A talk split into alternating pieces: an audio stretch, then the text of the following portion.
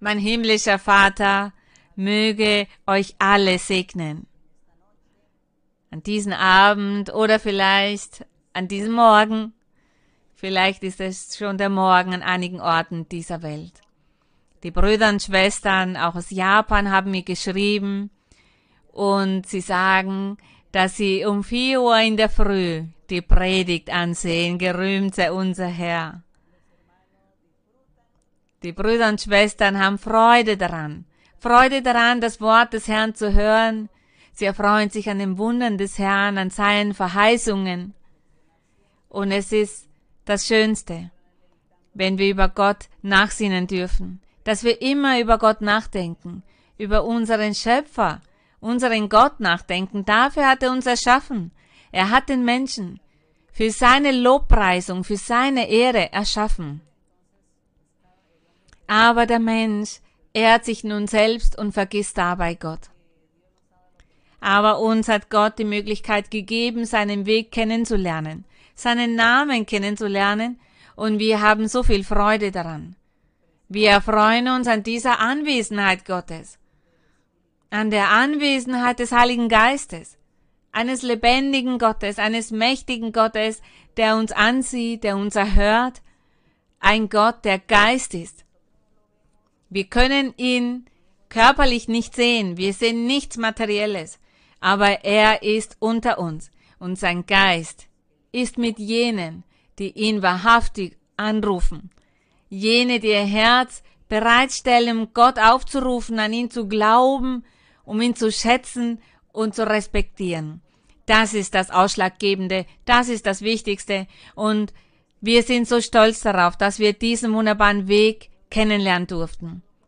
Heute Abend grüße ich mit ganzer Liebe alle Brüder und Schwestern, Männer und Frauen, Kinder, ältere Menschen, egal welchen Alters, Menschen, die der Gemeinde, der Kirche Gottes Ministerium Jesu Christi International dazugehören, Menschen, die noch nie in der Kirche waren, genauso, die vielleicht die Kirche noch nicht kennengelernt haben, die aber nun durch die Freunde, durch die Familie, durch Nachbarn diese wunderbare Kirche auch kennenlernen. Ich begrüße euch alle. Gott segne euch alle und er möge immer bei euch sein, eure Gebete erhören und der Herr möge seine Hand über euch alle legen und euch segnen, so wie er uns gesegnet hat, all jene, die sein Wort schon kennen. Gerühmt sei Gott. Und wir machen hier eine einen Moment, eine Predigt, in der wir nachsinnen über Gott und wir möchten auch zu Gott singen. Und zwar ohne Instrumente, mit unserer Stimme allein, und zwar das Hymnenlied 33. Komm zu Jesus Christus und wir werden vom ganzen Herzen singen. Wir singen dieses Hymnenlied und auch darüber nachsinnen. Wir werden nachdenken über diese Botschaft die Botschaft von diesem Hymnenlied und das tun wir mit ganzer Freude und ihr könnt sitzen bleiben, vielleicht sitzt ihr, vielleicht habt ihr es euch bequem gemacht und Hymnenlied 33, Komm zu Jesus ohne zu zögern ist der Titel. sin tardar, que entre nosotros hoy Él está. Y te convida con dulce afán, tierno diciendo ven. Oh, cuán grata nuestra reunión cuando haya Señor en tu mansión contigo estemos en comunión, gozando eterno bien. Piensa que el solo puede colmar tu triste pecho de gozo y paz. Y porque anhela tu bienestar, vuelve a decirte ven. Oh, cuán nuestra reunión cuando haya Señor en tu mansión. Contigo estemos en comunión, gozando eterno bien. Su voz escucha sin vacilar y grato acepta lo que hoy te da. Tal vez mañana no habrá lugar, no te detengas, ven. Oh, cuán grata nuestra reunión cuando haya, Señor, en tu mansión. Contigo estemos en comunión gozando eterno bien. Mit unseren Herzen loben wir Gott. Und auch mit dem Herzen möchten wir heute über Gott nachsinnen und diese Reflexion machen. Und zwar über ein sehr wichtiges Thema werden wir heute reflektieren. Und das hat sich ergeben, weil einige Brüder und Schwestern Menschen mir geschrieben haben und sie sagen, wir müssen fasten. Wir sollten fasten, damit unser Gott an uns denkt, damit Gott handelt und damit Gott sehr bald dieser Epidemie ein Ende bereitet. Und daher möchten wir heute vom Fasten sprechen. Und wir werden uns in Jesaja. Und zwar in dem Propheten Jesaja in diesem Buch, Kapitel 58, zu diesem Thema die Verse ansehen. Bitte öffnet eure Bibel und zwar der Prophet Jesaja, Kapitel 58. Und da steht das wahre Fasten. Das richtige Fasten steht hier, echtes Fasten als Überschrift.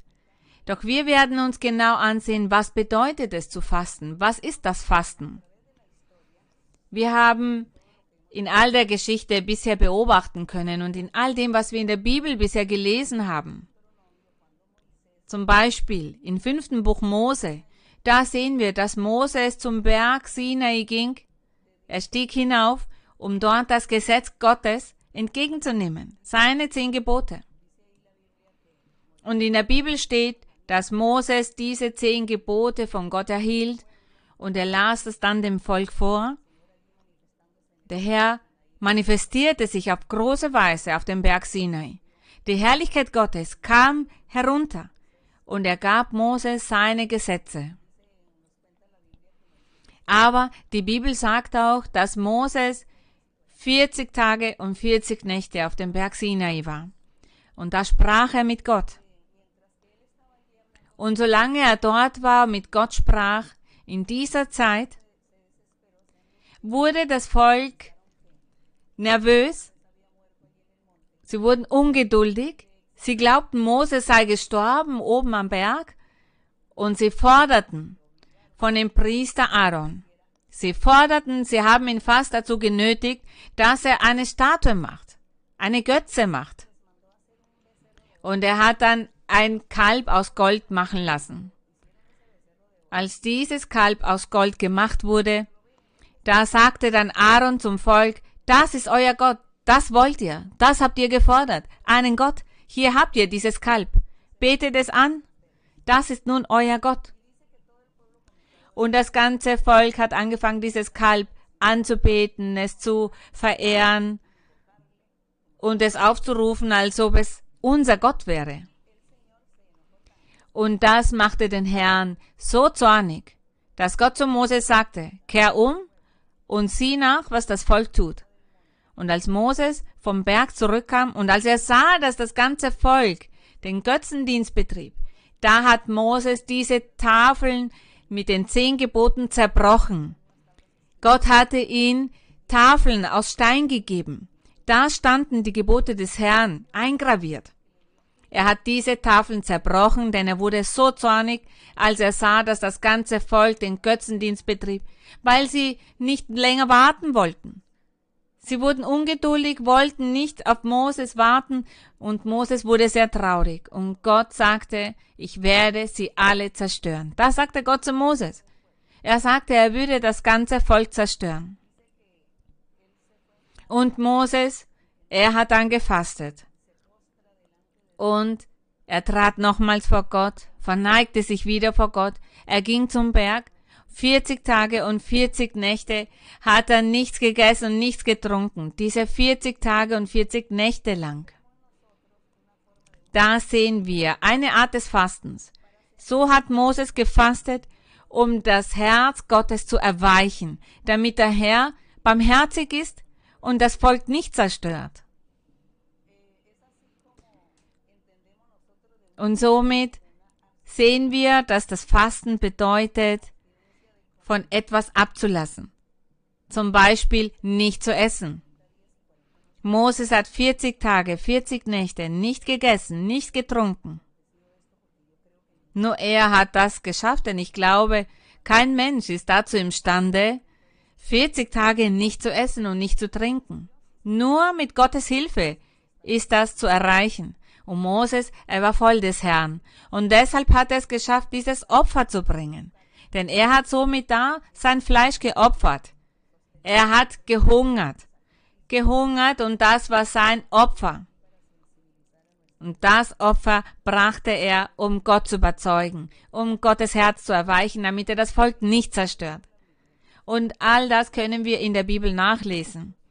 In anderen Büchern wie dem Buch Richter oder Samuel, in der Geschichte von David oder der Könige. Da sehen wir genauso, dass wenn das Volk ein Problem hatte, einen schwierigen Moment durchmachte, ein Trübsal erlitt, und wenn sie den Herrn dann überzeugen wollten von etwas, da haben sie sich vor Gott erniedrigt und da haben sie dann auch gefastet, das heißt nicht gegessen, nicht getrunken, damit Gott barmherzig ist und ihre Gebete erhört. Ihr Flehen erhört, auf ihre Bedarfe achtet und dann eingreift und handelt. All das sehen wir im Alten Testament da sehen wir, was das Volk Israel gemacht hat. Sie wendeten dieses Mittel an, um Gott zu überzeugen. Sie opferten ihren Körper, ihr Fleisch und haben keine Nahrung zu sich genommen und nichts getrunken. Aber es vergingen die Jahre, es vergingen eine nach der anderen Generation und dann kam das Evangelium des Herrn Jesus Christus und den Herrn Jesus Christus hat man kritisiert, weil er nicht gefastet hat, seine Jünger nicht fasteten. Und da erteilte der Herr ihnen eine Lehre in Bezug auf das Fasten. Und somit wollte er bewirken, dass man das Fasten von einer anderen Perspektive sieht. Und wir lesen jetzt in Jesaja 58 und das stimmt überein mit dem, was der Herr Jesus in Bezug auf das wahre Fasten gelehrt hat. Heutzutage können wir beobachten, dass nachdem der Herr Jesus Christus auf der Erde war, über 2000 Jahre sind ja vergangen. Wir sehen, dass es viele Menschen gibt, die fasten, die fasten auf verschiedene Weisen. Manche fasten nur, indem sie nicht frühstücken. Andere sagen, ich faste und werde kein Mittagessen zu mir nehmen oder kein Abendessen. Andere sagen, ich werde den ganzen Tag über fasten, ich werde den ganzen Tag nichts essen, aber den ganzen Abend, die ganze Nacht werde ich dafür essen. Das heißt, sie essen die ganze Nacht über und am nächsten Tag essen sie dann tagsüber nicht. Aber das ist kein Fasten. Und das ist auch dem Herrn nicht wohlgefällig. Das bringt gar nichts all diese Opferung der Menschen, wenn die sagen, ich werde nicht frühstücken, ich werde fasten und ich werde kein Fleisch essen, weil ich faste.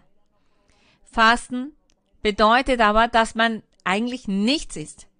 Manche Menschen sagen, ich werde kein Fleisch zu mir nehmen, aber ich esse Reis oder andere Dinge oder Obst. Das ist kein Fasten. Das zu machen oder gar nichts zu machen ist genau das gleiche in Gottes Augen. Wir haben ja in der Bibel viel dazu gelernt und nun werden wir uns auch ansehen, wer recht hat. Ob jene, die nur Frühst das Frühstück auslassen oder tagsüber fasten, in der Nacht dafür essen. Wir werden uns ansehen, was richtig ist. und Jesaja 58. Da lesen wir jetzt. Rufe getrost, halte nicht an dich. Erhebe deine Stimme wie eine Posaune und verkündige meinem Volk seine Abtrünnigkeit und dem Hause Jakob seine Sünden. Gott war zornig. Er war wütend auf das Volk Israel. Und er sagte zu Jesaja, dass er hingehen soll, um zu prophezeien, um zu dem Volk zu sagen, dass sie ihre Sünden bereuen sollen. Denn der Herr, er war sehr wütend. Vers 2. Sie suchen mich täglich, so sagt es der Herr. Sie suchen mich täglich und begehren meine Wege zu wissen. Als wären sie ein Volk, das die Gerechtigkeit schon getan und das Recht eines Gottes nicht verlassen hätte. Sie fordern von mir Recht. Sie begehren, dass Gott sich nahe. Und in Vers 3. Das Volk sagt, warum fasten wir und du siehst es nicht an? Warum kasteien wir unseren Leib und du willst nicht wissen? Siehe, an dem Tag, da ihr fastet, geht ihr doch euren Geschäften nach und bedrückt alle eure Arbeiter. Und der Herr beginnt hier, das zu kritisieren, dieses Fasten, das sie ausübten, zu kritisieren. Sie haben gefastet und sie glaubten, dass weil sie an diesem Tag nicht essen, dass das ausreichend ist, damit Gott ihren Bitten nachkommt oder die Wünsche gewährt, das gewährt, worum sie baten. Im Vers 4 sagte, siehe, wenn ihr fastet, hadert und zankt ihr und schlagt mit gottloser Faust rein. Ihr sollt nicht so fasten, wie ihr jetzt tut, wenn eure Stimme in der Höhe gehört werden soll. Das heißt, sie haben gefastet und schrien laut und sagten, ich faste, wir haben gefastet, damit ihr ja wisst, dass wir so viel für Gott tun. Sie haben ihr Fasten verkündet. Und sie wollten, dass alle Welt weiß, dass sie fasteten. Aber der Einzige, der dieses Fasten nicht anhörte oder ansah, war Gott, weil sie das Böse taten. Das war nicht das Fasten, das Gott vom Volk Israel wollte. Und nicht nur vom Volk Israel, sondern auch von uns, egal welche Person, Mann oder Frau, die sagen, mein Herr, ich werde ein oder zwei Tage nichts essen. Ich werde mich opfern und ich möchte, dass du mich erhörst. Dass du meine Bitte beantwortest, meine Wünsche erfüllst oder dass du mich erlöst, dass du mich errettest, dass du mich beschützt. Mein Herr, schau, ich werde bedroht, sie wollen mich entführen, ich möchte, dass du mich davor beschützt und deshalb werde ich fasten. Doch Gott hört dann dieses Fasten nicht an. Gott erhört sie dann nicht und beantwortet das nicht. So passierte es auch damals dem Volk. Und im Vers 5 gibt er eine Antwort dazu. Er sagt, soll das ein Fasten sein, an dem ich gefallen habe? Ein Tag, an dem man sich kasteit? Wenn ein Mensch seinen Kopf hängen lässt wie Schilf und in Sack und Asche sich bettet? Damals zu jener Zeit, da haben sie sich in Asche gebettet. Und dieser Sack war aus einem schwarzen Stoff. Und dann waren sie am Boden und haben sich in dieser Asche gewälzt. Und das ist das, was sie während des Fastens getan haben. Sie kleideten sich in Schwarz und dann haben sie sich mit Asche bedeckt. Und der Herr sagte, wollt ihr das im Fasten nennen? Und einen Tag, an dem der Herr wohlgefallen hat? dass ihr das tut? Ist das das Fasten, das ich möchte? Dass ihr weint, dass ihr euren Kopf verneigt, dass ihr euch an diesem Tag nicht wäscht, die Kleidung nicht wechselt, sondern ihr zeigt ja, dass ihr fastet, damit alle sehen, dass ihr ganz blass seid, weil ihr nichts gegessen habt. Und dann kleidet ihr euch in Schwarz und bedeckt euch mit Asche. Das nennt ihr Fasten, sagte der Herr. Und dann Tag, an dem der Herr wohlgefallen hat? Das heißt, der Herr selbst gab ihnen eine, stellte ihnen eine Frage und er sagte dann, Und der Herr sagte, das aber ist ein Fasten. Da sehen wir, was das wahre Fasten ist. Das aber ist ein Fasten, an dem ich gefallen habe. Lass los, die du mit Unrecht gebunden hast. Das heißt, die Menschen sollen nicht gottlos sein. Sie sollen keine gottlosen Werke vollbringen, das heißt nicht das Böse tun. Sie sollen dem Nächsten nichts Böses tun. Und dieser Nächste kann der Ehemann, die Ehefrau sein, die Kinder, Familienmitglieder, nahe Angehörige, Eltern, Nachbarn, Freunde, jene, die nahe sind. Das sind die Nächsten. Und wenn dieser Mensch gottlos handelt, das heißt ungerecht ist, mit Unrecht handelt und somit den Menschen, die ihr oder ihm nahestehen, Schaden zufügt, jenen, die diesem Menschen nahestehen. Das bedeutet, ein Gottloser zu sein. Das bedeutet, lass los, die du mit Unrecht gebunden hast. Und er sagte, dieses Fasten, das der Herr erwählt, ist es, das loszulassen, dass die Menschen nicht gottlos sind, nicht ungerecht sind, das Böse nicht anwenden, nichts Ungehöriges tun, noch viel weniger das dem Nächsten antun, den Angehörigen, den Menschen, die man liebt. Im Gegenteil, dieser Mensch muss sich all der Sünde entledigen, all des Bösen, all der Gottlosigkeit. Und dafür Liebe, Barmherzigkeit, Zuneigung dem Mitmenschen geben, ihnen helfen und barmherzig sein, wenn es dazu nötig ist. Dass man verantwortungsbewusst ist, gut organisiert ist, ordentlich ist, dass man den Pflichten nachkommt, der Familie, den Kindern gegenüber, dass man arbeitet, um somit auch den Lebensunterhalt zu verdienen, dass man das Geld hat, für all das, was man zu Hause braucht, was die Familie braucht. Das meint er, wenn er sagt, lass los, die du mit Unrecht gebunden hast. Nicht träge sein, nicht ungerecht sein, keine Lügner sein, keine Betrüger sein. Menschen, die andere hintergehen, die lügen, die den Mitmenschen Böses tun. All das meint er, wenn er sagt, Lass ledig, auf die du das Joch gelegt hast. Gib frei, die du betrügst, sagt er. Und das ist das Fasten, das Gott möchte, dass der Mensch sich all dessen entledigt, all dieser schlechten Werke. Er sagt, gib frei, die du bedrückst. Das heißt, dass wir die Menschen nicht demütigen, nicht arrogant sind, dass wir nicht stolz sind, dass wir die Menschen nicht erniedrigen, niemanden versklaven, die anderen Menschen nicht schlecht behandeln oder verachten, die anderen Menschen verachten oder verspotten und lachen über die Armut oder über die Schwachheit eines Menschen, über die Armut der anderen lachen, darüber spotten, dass man den, der wenig hat, noch dazu was wegnimmt diesen Armen beraubt oder betrügt? Das meint er, wenn er sagt, gib frei, die du betrügst.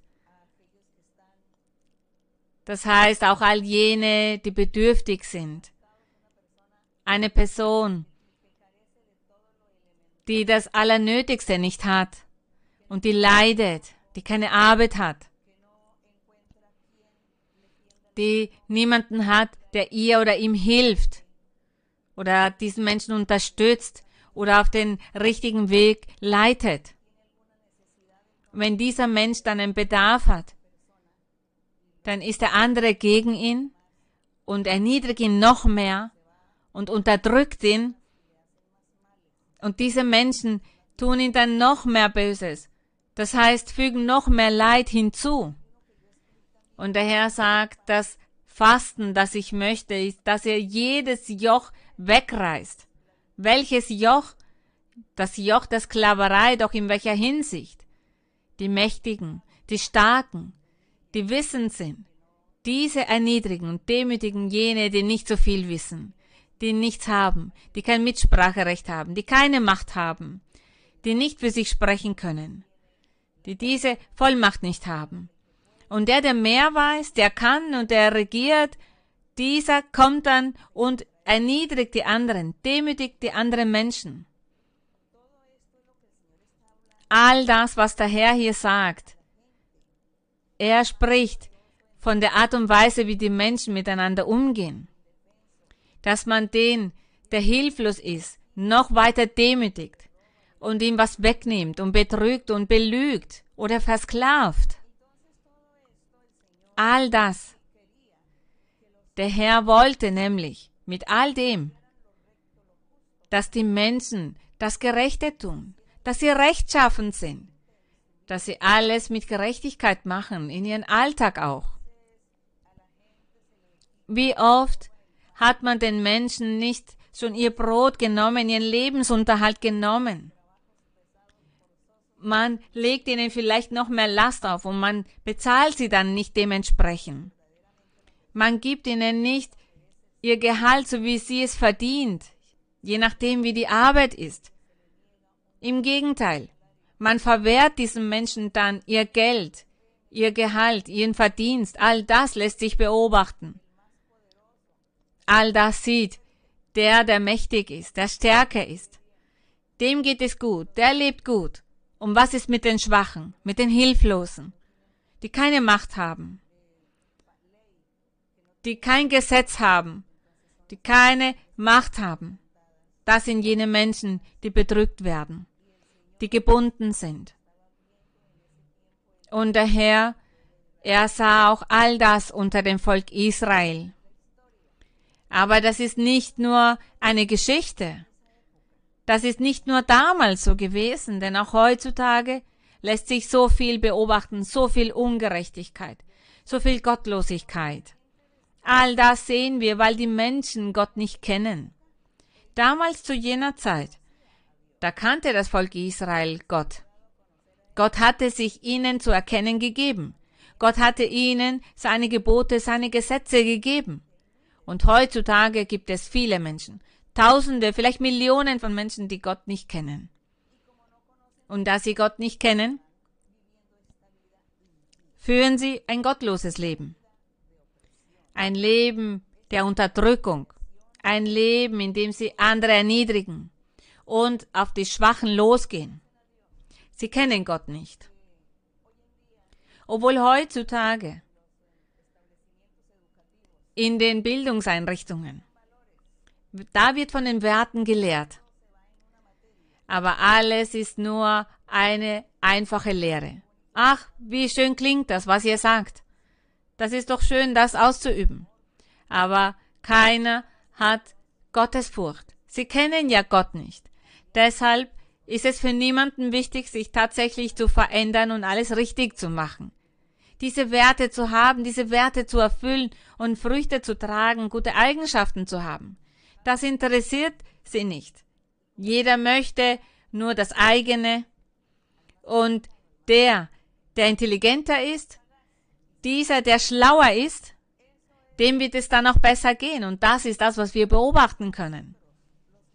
Und deshalb wir, wir haben ja das Wort Gottes schon kennengelernt. Deshalb kämpfen wir.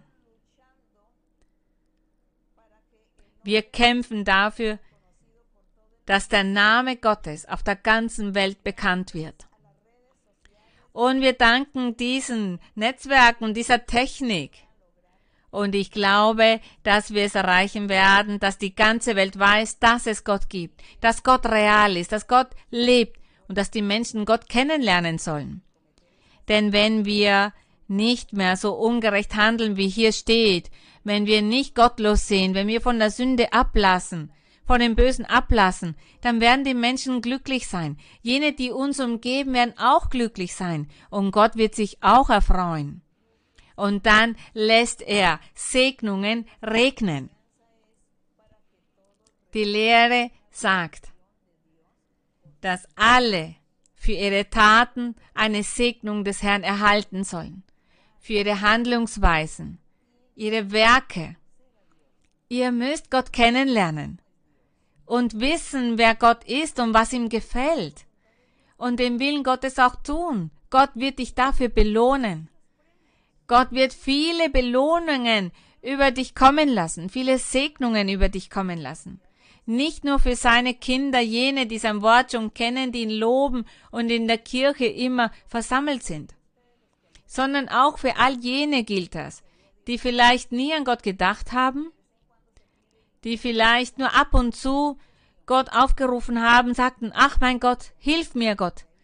Aber das war auch schon alles. Aber wenn ihr vielleicht einmal in euren Herzen diese Aufrichtigkeit Gott gegenüber hattet, diese Liebe zu Gott und ihn kennenlernen wolltet und etwas Gutes tun wolltet, das ihn erfreut, dann wird sich Gott euch zu erkennen geben, er wird sich euch offenbaren und er wird euch lehren und sagen, es gibt mich, ich sehe dich, ich beobachte dich, dein Leben, was du tust, was du denkst, all das weiß ich von dir. Eines Tages wird Gott dann auch das zu dir sagen, deshalb sagt nicht, dass ihr verachtet seid oder dass ihr so weit entfernt seid vom Weg Gottes. Wir sind hier, um einen lebendigen, mächtigen Gott zu predigen. Die Brüder und Schwestern, die unseren Gott schon kennen, die wissen das und die haben bereits diese Erkenntnis. Und für jene, die Gott noch nicht kennen, dann gilt für diese diese Einladung. Lernt diesen Gott kennen. Er möchte, dass wir gute Werke vollbringen. Und der Herr sagte hier auch zu dem Volk, er sagte, das wahre Fasten, das ich möchte, da sagt er, bricht dem Hungrigen dein Brot im Vers 7. Das ist das wahre Fasten. Er sagt, dieses Fasten, das Gott möchte, ist, bricht dem Hungrigen dein Brot und im Elend ohne Obdach sind, führe ins Haus. Jene, die in den Großstädten leben, die müssen vielleicht die Menschen nicht zu Hause aufnehmen, denn heutzutage gibt es ein Hotel oder ähnliches. Aber es gab schon eine Zeit, in der die Menschen andere gar kein Obdach gewährten. Menschen, die unterwegs waren. Und Somit mussten sie vielleicht draußen in der Natur schlafen. Das hat Gott missfallen, dass die Menschen so sind. Anstatt zu sagen, komm, du kannst hier schlafen, hier übernachten. Das erleben wir heute nicht so sehr. Heutzutage gibt es Flugzeuge, es gibt andere Mittel und Wege, um weiterzukommen. Es gibt auch Hotels und andere Unterkünfte. Heute gibt es andere Bedarfe. Die Person hat vielleicht ein Hotel, ein Hotelzimmer, aber vielleicht braucht die Person das Geld, um das zu bezahlen. Und dann könnte jemand sagen, hier hast du das Geld, hier kannst du in ein Hotel schlafen.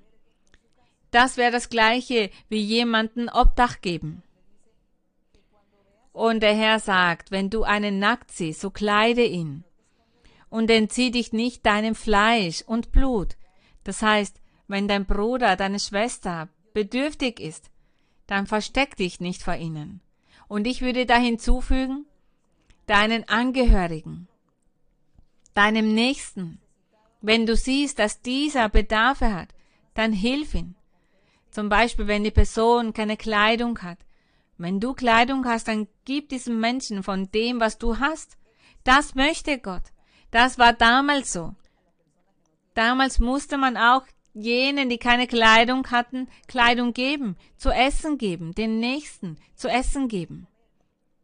Weil dieser Mensch vielleicht nichts zu essen hatte. Denn seitdem Gott den Menschen erschaffen hat, Adam und Eva erschaffen hat, und die Menschen sich immer weiter vermehrten, und all diese Evolution und dieser Wachstum und Fortschritt gelebt wurde. Es hat schon immer Arme und Reiche gegeben. Gott wollte das so und das werden wir nicht in Frage stellen. Gott sagt aber zu den Reichen, helft den Armen, unterstützt sie. Aber er sagt das nicht nur zu den Reichen. Denn wir Gläubige in dem Herrn, wir sind vielleicht nicht reich oder Millionäre, vielleicht haben wir nur das Allernötigste, aber ganz sicher gibt es Menschen, die nicht mal das Allernötigste haben. Die diese Grundbedürfnisse nicht gedeckt sehen. Warum sollen wir dann diesen Menschen nicht helfen? Wir müssen uns um diese Menschen sorgen, kümmern, den Menschen helfen, ihnen was geben. Nahrung, Kleidung, eine Speise. Der Herr sagte, das sollt ihr tun. Das ist noch wichtiger als das Fasten und dass ihr für mich hungert. Denn das ist das, was sie getan haben. Sie haben ein oder zwei Tage gehungert und sie wollten, dass Gott dann Segen über sie kommen lässt und ihren Bitten nachkommt. Aber der Herr sagte, nein, das ist nicht das Fasten, das mir wohlgefällig ist. Da sehen wir, welches Fasten Gott möchte. Und er sagt, und entzieh dich nicht deinem Fleisch und Blut. Das heißt, verstecke dich nicht vor diesen bedürftigen Menschen.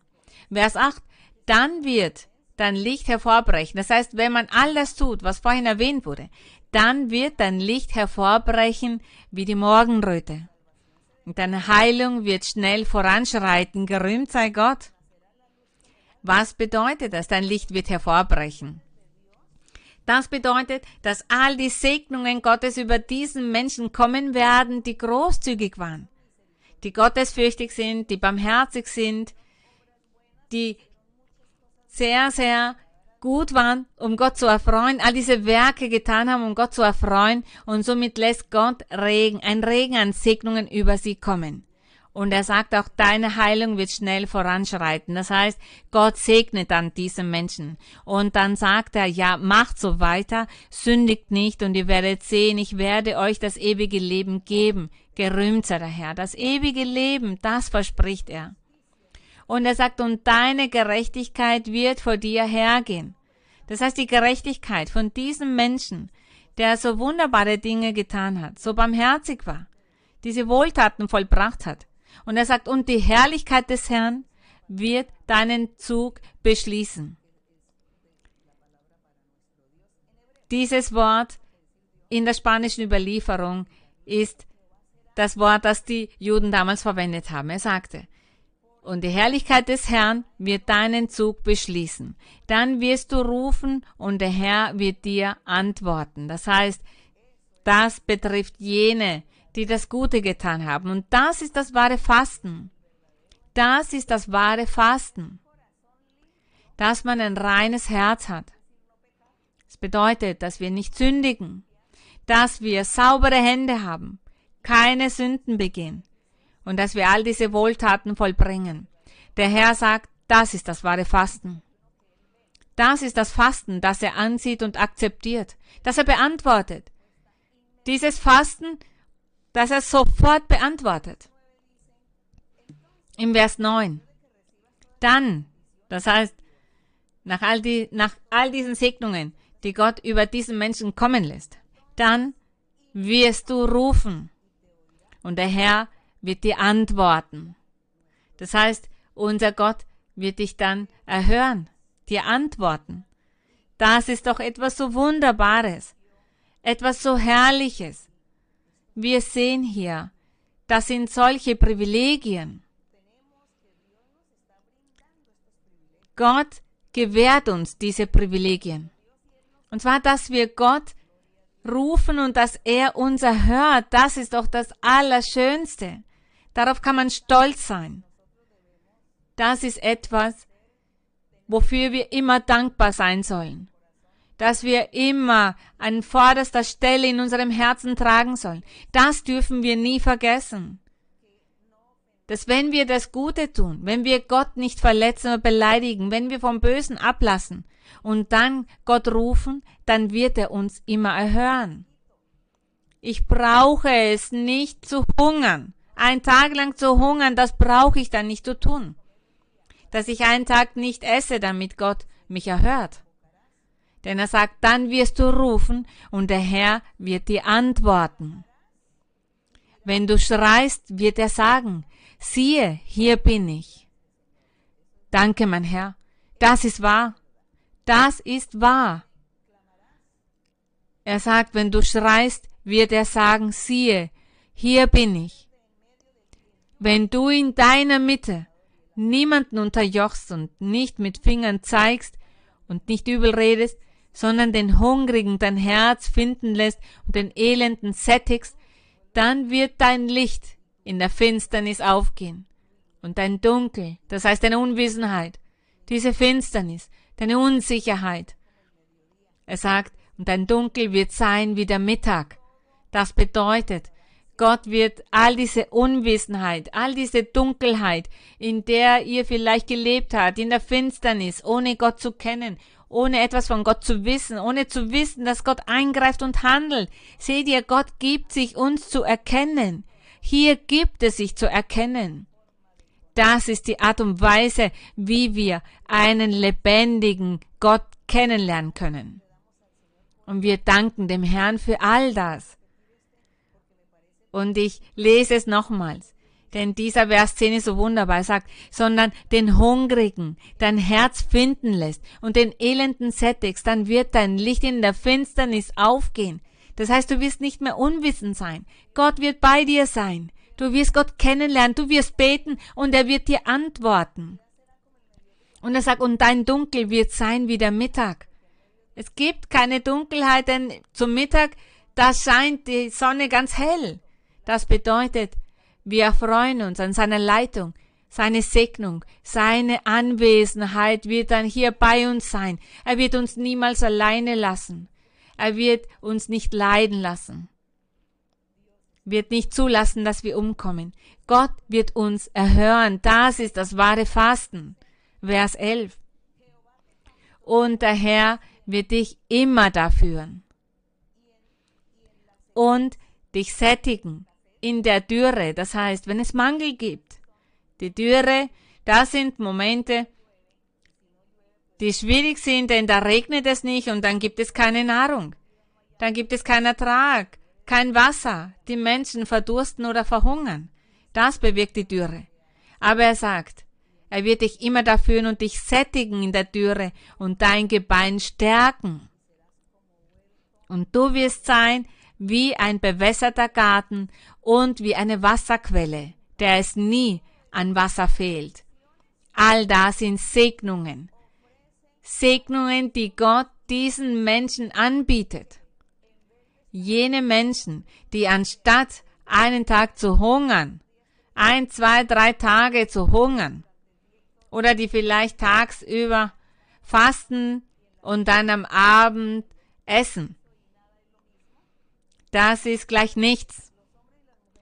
Die Menschen, die das nicht tun, sondern diese Verse erfüllen, dass sie das Gute tun, dass sie nicht sündigen, dass sie dem Nächsten nichts Böses tun, dass sie dem Bedürftigen helfen, barmherzig sind und so weiter. Diese Menschen, diese Menschen werden von Gott immer gesegnet werden. Gott wird sie leiten. Er wird sie behirten, wie dieser Hirte, der seine Schafe behirtet. Er bringt sie zu den besten Weiden, zu dem stillen Wasser. Das macht unser göttlicher Hirte, unser Gott, unser Vater. Und er sagt, er wird uns Frieden geben. Er wird uns Freude geben. Er wird uns die Gesundheit geben. Unseren Körper wird auch die Gesundheit geben. Und er sagt, und du wirst sein wie ein bewässerter Garten, wie eine Wasserquelle, der es nie an Wasser fehlt, gerühmt sei Gott. Der Frieden, die Freude, die Gesundheit, das Wohlbefinden. Das gilt für jene Menschen, die diese wunderbaren Dinge für Gott erfüllen. Diesen wird es niemals an etwas fehlen. Sie werden immer gesättigt sein. Wir werden gesättigt werden, wenn wir Gott gehorchen. Im Vers 12. Und es soll durch dich wieder aufgebaut werden, was lange wüst gelegen hat. Und du wirst wieder aufrichten, was vor Zeiten gegründet ward. Und du sollst heißen, der die Lücken zumauert und die Wege ausbessert. Da macht er ein wunderbares Versprechen für die Kindeskinder. Er sagt, die Deinen, deine zukünftigen Generationen, die werden erbauen. Das, was zerstört worden war, werden sie erbauen und sie werden von einem lebendigen, mächtigen Gott predigen. Denn wenn er von Zerstörung spricht, dann spricht er von einem Herzen, das nicht Gott hat, das Gott nicht kennt. So ein Mensch ist wie etwas, das zerstört ist. Und er sagt, von einer Generation bis zur nächsten und so weiter werden jene Menschen gesegnet sein, die all das Gute tun. All das tun, um Gott zu erfreuen und auch um den Nächsten damit etwas Gutes zu tun. Und er sagt, diese Menschen und all diese Generationen werden die Segnung Gottes sehen und sie werden so, so heißen, der die Lücken zumauert und die Wege ausbessert, dass man da wohnen könne. Und in dem Moment wird von Gott gepredigt. Zu diesem Menschen hat man dann gesagt, komm, ich möchte dir einen lebendigen Gott beibringen, dass du ihn kennenlernst, denn ich kenne ihn bereits. Ich möchte, dass auch du ihn kennenlernst. Und dafür sollst du in der Bibel lesen und zu diesem ewigen Gott beten, ein Gott, der Geist ist. Schließ deine Augen dabei. Schließ deine Augen wenn du dich hinknien möchtest, kannst du das tun und deine Hände so erheben. Schließ deine Augen, damit dich nichts ablenkt, nichts, was du siehst, dich ablenkt und rufe nach Gott. Und Gott, der Schöpfer von Himmel und Erde, dieser Gott, der Adam und Eva erschaffen hat, der uns erschaffen hat. Und sag dann, mein Herr, ich habe gehört, dass du mit Moses gesprochen hast, du hast mit den Propheten gesprochen das, was, was, was ihnen da einfällt, was sie gehört haben von Gott. Sagt, das habe ich gehört von dir, mein Herr. Ich kenne dich noch nicht, aber ich möchte dich kennenlernen. Man hat mir gesagt, ich soll in der Bibel dafür lesen. Das werde ich tun. Aber ich möchte, dass du dich in meinem Leben manifestierst und zeigst. Wenn ihr das vom Herzen sagt, dann wird sich der Herr in eurem Leben manifestieren. Wenn ihr das mit Aufrichtigkeit sagt. Mit Aufrichtigkeit sagt, ihr wünscht euch Gott kennenzulernen und seine Anwesenheit in euren Leben zu erleben und zu fühlen, dann wird sich Gott in euren Leben manifestieren und euch zeigen. Vielleicht gibt er euch einen Traum oder eine Vision, in der er sagen wird, geh zu diesem Ort, geh zu dieser Kirche, dort sollst du dich versammeln, lies weiter in der Bibel, denn ich werde dich segnen. Das ist das, was unser Gott macht. Um zu Gott zu beten, brauchen wir nicht viel. Es ist ganz einfach. Wir sollen einfach mit Gott sprechen. Um zu beten, müssen wir nichts auswendig lernen. Das, was von unserem Herzen kommt. Zu Gott zu beten bedeutet, mit ihm zu sprechen, wie wenn ihr mit eurem besten Freund sprecht. Und wenn ihr zu diesem Freund sagt, was ihr braucht, und wenn ihr sagt, ich habe kein Geld, es geht mir schlecht, ich habe nichts zu essen, meine Kinder hungern, ich leide, so wie wenn wir das einem Freund erzählen. Tut das genauso mit Gott. Das bedeutet, zu Gott zu beten vom ganzen Herzen. Und dann tut ihr das und ihr werdet sehen, Gott wird sich in eurem Leben manifestieren. Vergesst bitte Bilder oder Statuen oder Bäume oder Steine oder irgendwelchen Aberglaube. Vergesst den Aberglaube. Oder das, was euch beigebracht wurde und dabei sagte, so sollst du Gott, zu Gott flehen oder so kannst du ihn überzeugen. Auf diese Art und Weise überzeugt man ihn nicht. Denn so, wie es hier gelehrt wird, sprecht zu Gott, wenn ihr das mit Aufrichtigkeit tut, dann wird er sich euch zeigen. Wenn ihr dabei lacht und Gott spottet, dann wird er sich nicht in euren Leben zeigen. Im Gegenteil, er wird euch dann dafür bestrafen. Wir sollen Gott respektieren.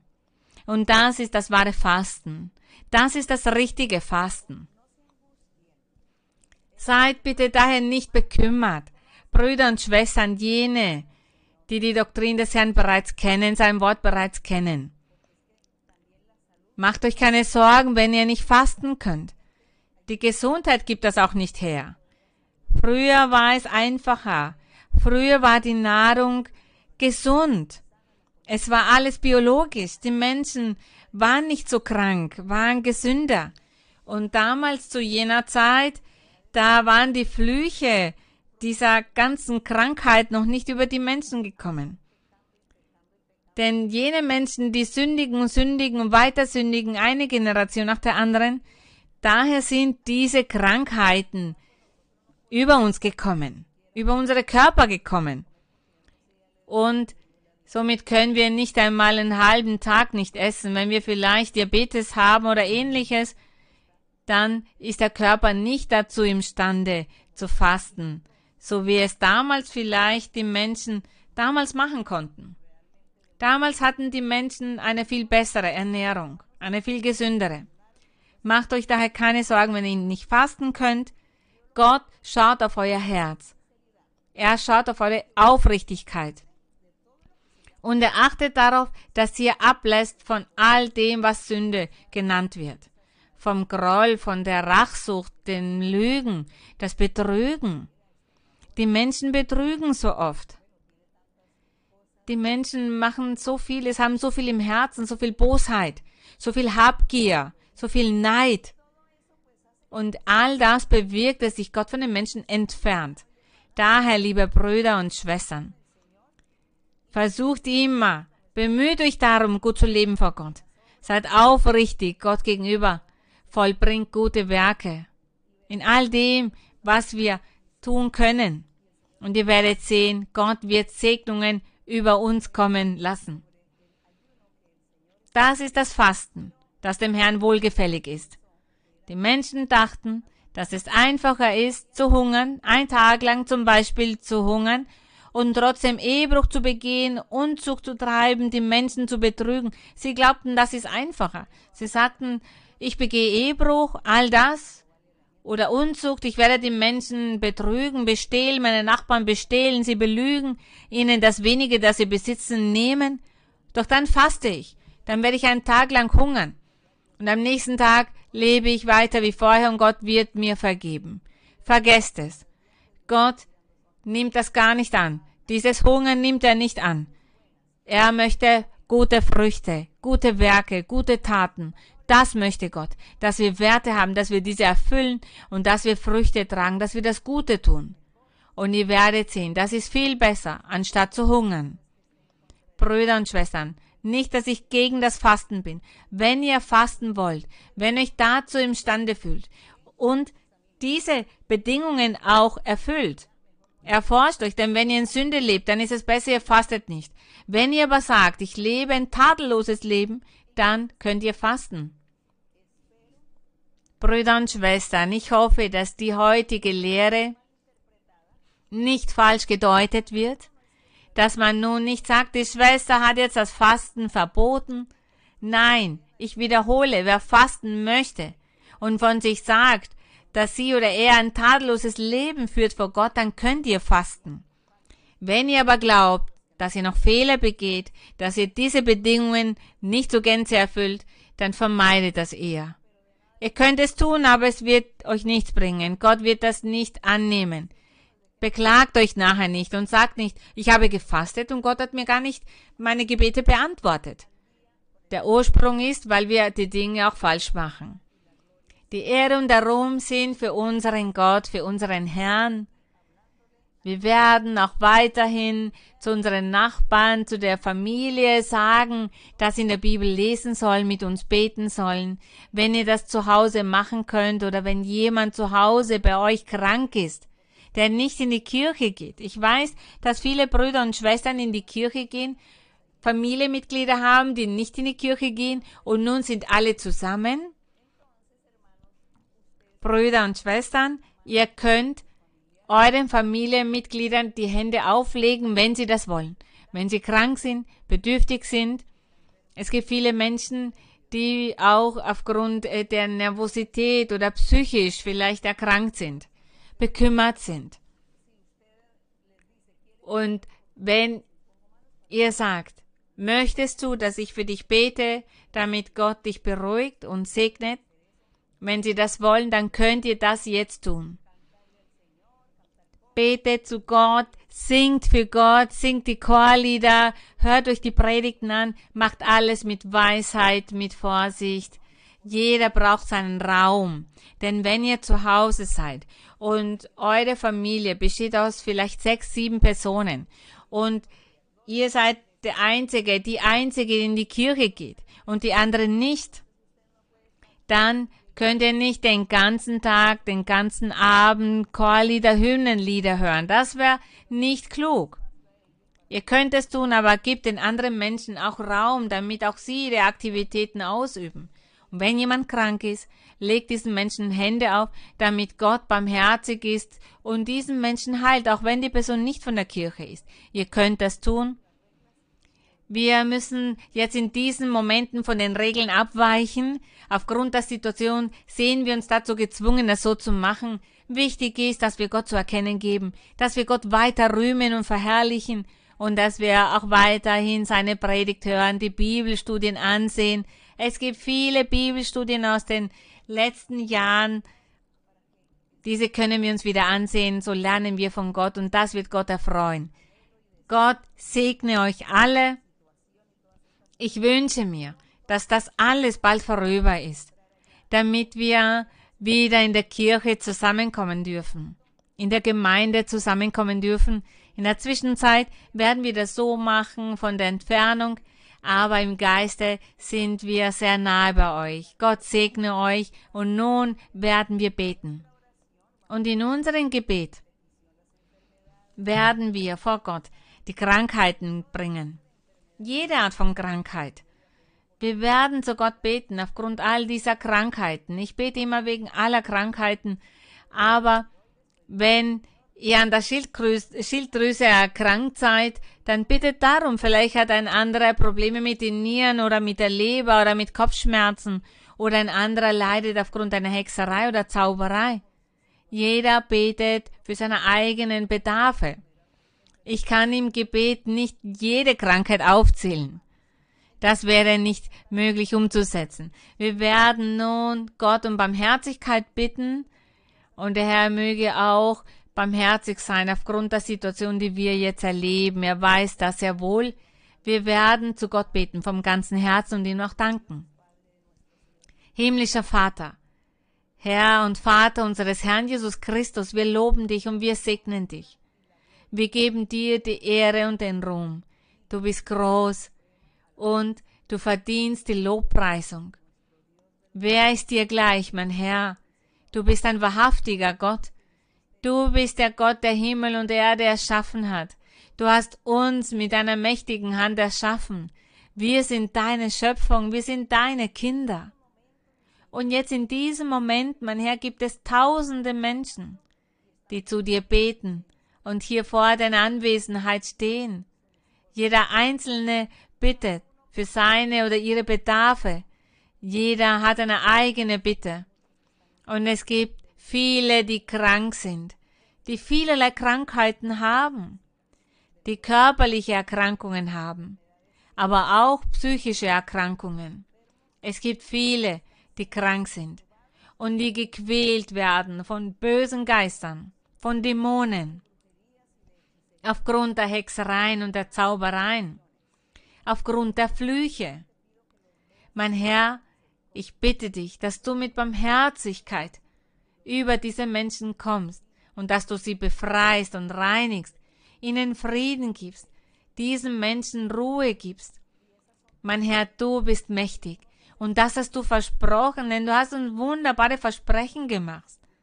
Du hast gesagt, wir sollen beten und dass du dieses Gebet erhören wirst und dass du auf die Bedarfe von jedem Menschen schauen wirst.